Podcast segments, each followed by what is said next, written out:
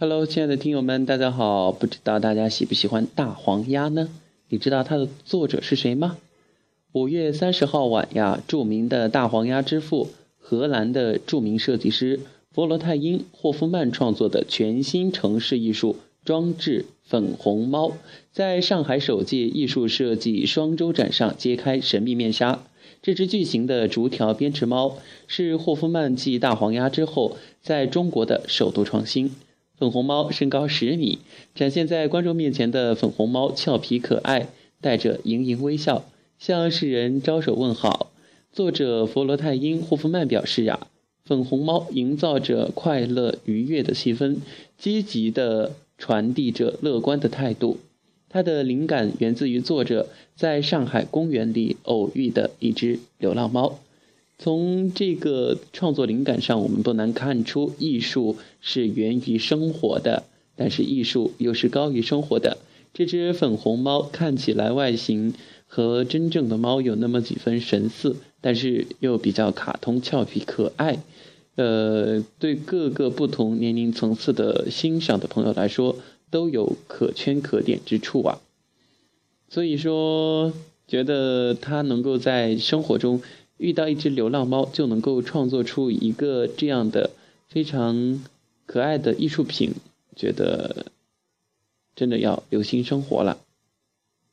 还有就是那个大黄鸭，大黄鸭可以说在中国，应该说在世界各地都掀起了一股热潮，因为那个小鸭子感觉它憨厚可爱，非常的呆萌，还有点二，反正就是特别的俏俏皮了。呃，说说到这个，我就想起来，就是每一年武汉大学的樱花节特别的美呀。武大樱花是要收费的，呃，恰巧我的一些朋友他们就在武大樱花收费的前一天，就翘课跑去了武大里面赏樱花。但是那一年我没有去，今年我也没去。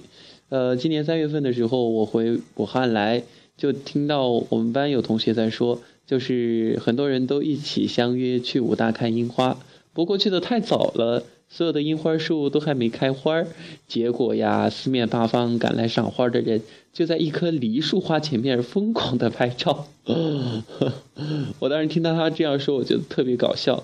不过现在想想也没觉得有什么呀，你出来一趟至少得给自己一点收获吧。不管是樱花、梨花，总之美的东西用相机记录下来，让它定格在那儿。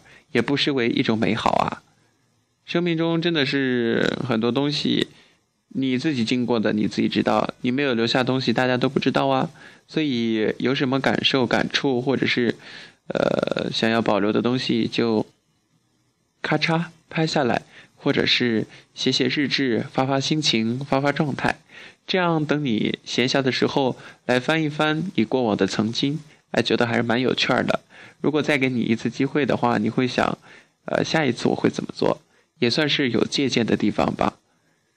觉得感觉挺好的。就是刚刚在腾讯新闻上看到这个粉红猫，就想到这些，就跟大家先聊到这儿了。先去吃饭了，好饿啊，拜拜。